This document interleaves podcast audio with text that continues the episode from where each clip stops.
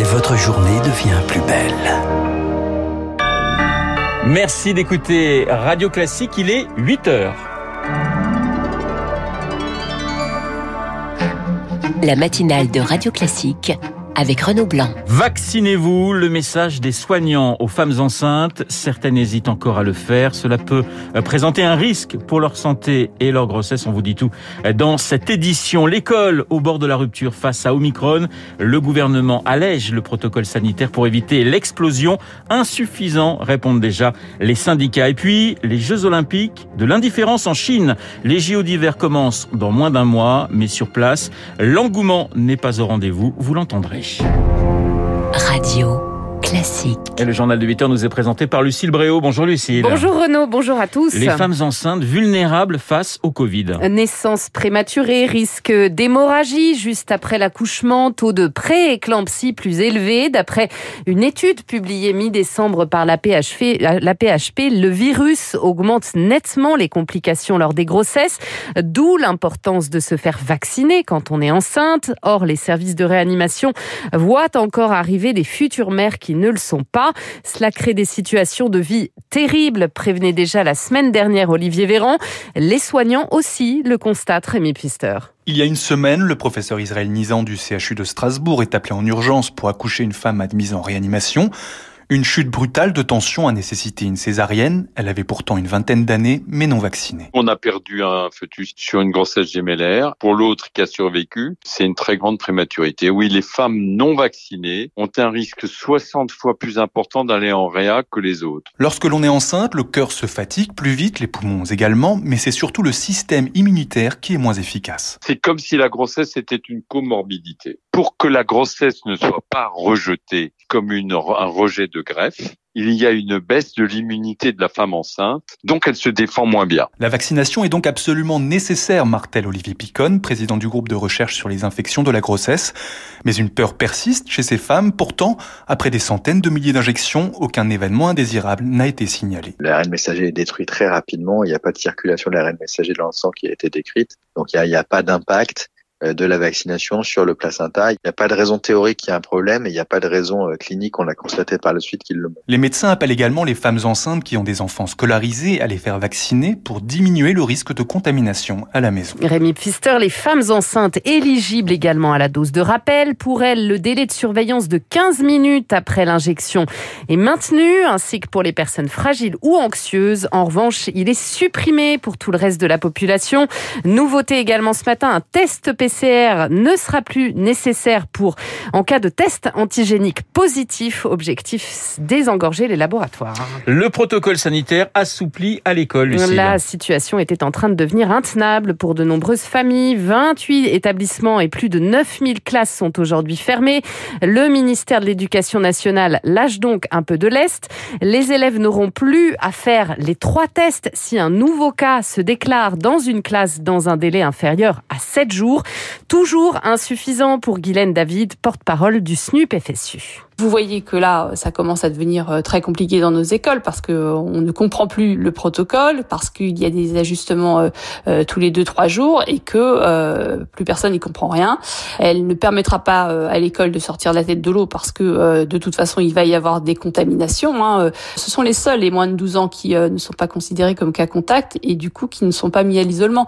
Donc, on va vraiment avoir là dans nos écoles maternelles et élémentaires une contamination encore plus grande et des cas encore plus nombreux. Guylaine David du SNUP, FSU, jointe il y a quelques minutes par Pierre Collat. Autre nouvelle règle concernant cette fois la vaccination des 5-11 ans. Il faudra désormais l'accord des deux parents.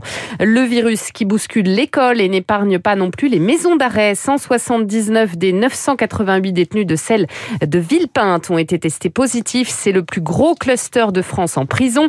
Les détenus sont confinés dans deux ailes de deux bâtiments différents. Une petite trentaine de personnels ont aussi été testés positifs. Radio Classique, 8h04, Lucille, une minute de silence à l'hôpital aujourd'hui à 14h. Silence, on meurt, cela pourrait être le slogan de cette initiative du collectif Interhôpitaux contre, je cite, la mort programmée de l'hôpital public de Strasbourg à Caen, de Paris à Bordeaux.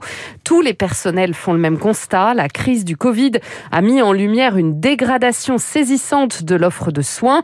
Olivier Milleron est cardiologue à l'hôpital Bichat à Paris, porte-parole du collectif Interhôpitaux. L'hôpital public est en train de mourir. Ça part euh, de la fermeture des lits qui est la conséquence euh, de la fuite des personnels de l'hôpital dans une proportion qui n'a jamais été vue. La sensation d'être empêché de soigner en permanence, ça abîme beaucoup les gens. Tous les jours, on fait des tris des patients qu'on déprogramme. Euh, on a l'impression qu'il y a un déni de la situation par le gouvernement et puis que les différents candidats à l'élection présidentielle sont pas au niveau. Euh, et donc, euh, après avoir protesté, fait du bruit, et ben en fait, on espère que cette minute de silence finalement sera euh, peut-être plus bruyante que toutes les manifestations, tous les rapports qu'on a pu faire pour alerter sur la situation de l'hôpital public. À noter qu'à l'hôpital, 21 169 personnes sont actuellement soignées pour Covid, dont 3 759 en réanimation. En Guyane, c'est le grand retour du couvre-feu de 20h30 à 5h. Les rassemblements sont également limités à 10 personnes. Pourtant, le carnaval, véritable institution sur place, est maintenu. Il démarre demain. Le procès des attentats du 13 novembre, de nouveau suspendu jusqu'à mardi prochain. Le temps de soumettre Salah Abdeslam à une contre-expertise médicale. Il est toujours positif au Covid. Dans le reste de l'actualité, les troupes russes sont entrées hier au Kazakhstan. Pour appuyer le pouvoir en place, Washington met en garde ce matin ses troupes contre toute violation des droits humains ou velléité de prise de contrôle des institutions du pays. L'opposition au président kazakh dénonce l'arrivée d'une force d'occupation. Lui assure que l'ordre constitutionnel est largement rétabli dans son pays ce matin. Il assure également que 26 criminels armés, je cite, ont été tués lors des émeutes. En Haïti, deux journalistes assassinés par un gang hier dans une zone périphérique de la capitale, Port-au-Prince. Ils réalisaient un reportage quand ils ont été tués lors d'une fusillade. Un autre journaliste a pu s'enfuir. En Chine, les JO d'hiver approchent dans l'indifférence la plus totale. Le coup d'envoi, c'est dans moins d'un mois, le 4 février, 14 ans après les Jeux olympiques d'été de 2008. Avec la pandémie qui n'en finit plus et l'absence annoncée de public étranger, l'effervescence olympique a bien du mal à prendre, Rémi Vallès. Pour se rendre au travail, Lienne passe chaque jour devant l'horloge géante qui affiche le compte à rebours jusqu'à la cérémonie d'ouverture dans l'indifférence la plus totale. Je saurais même pas c'est quelle date exacte. 2008, on était tellement fiers d'avoir ce jeu-là et pouvoir inviter tout le monde. C'était genre vraiment le preuve que la Chine devient forte, universelle. Mais les Chinois, on s'en fout un peu le géo, l'hiver. Un des intérêts lié à une faible culture des sports d'hiver, explique la jeune femme, malgré les millions dépensés par le Parti communiste pour bâtir des centaines de stations ces dernières années. Peut-être ça commence de ma génération, mais les Chinois avant, je pense, il y a peu de gens qui font du ski, à part les gens du Nord. Wang, 34 ans, vit lui tout près du parc olympique, mais il n'est guère plus enthousiaste. On a très peu de contamination, mais les autorités mènent une politique anti-Covid extrêmement stricte et ça perturbe fortement notre quotidien. Pékin est verrouillé, on passe notre temps à se tester. Alors c'est difficile d'imaginer qu'il y aura bientôt ici un événement international aussi important que les JO. Il y a d'ailleurs nettement moins de propagande qu'en 2008, observe Wang. Pour lui, la Chine veut avant tout montrer sa capacité à contenir l'épidémie plutôt que de faire une nouvelle grande démonstration de son soft power. Des témoignages recueillis par Rémi Vallès. Novak Djokovic, lui, a passé sa deuxième nuit dans un hôtel de Melbourne. Une nouvelle audience aura lieu lundi pour réexaminer l'annulation de son visa à 10 jours de l'Open d'Australie. Hier, ses proches ont organisé une manifestation de soutien en Serbie. Son père dénonce, je cite, une chasse aux sorcières politique et un corona-fascisme. Le numéro 1 mondial de tennis refuse toujours de dire s'il est vacciné. Et puis, savez-vous quel album c'est le plus vendu en 2021, Renaud? Ah ben, Je l'ai devant les yeux. Ah, c'est un album d'Orelsan. Oui, c'est un petit peu triché. Allez, un petit indice pour nos auditeurs. Laisse-moi dire deux, trois conneries avant que t'en fasses Le problème de la vie, c'est qu'il y en a voilà, vous le disiez, c'est bien Civilisation, l'album d'Orelsan en six semaines. Il a écoulé plus de 338 000 exemplaires. Vous entendez derrière moi Jour meilleur, l'un des titres de cet album. Je vous donne quand même le classement pour la musique classique. Sur les deux premières marches du podium, on trouve Renaud Capuçon pour ses albums Émotion et un violon à Paris. Sur la troisième marche, bien son frère Gauthier pour son triple CD Souvenirs.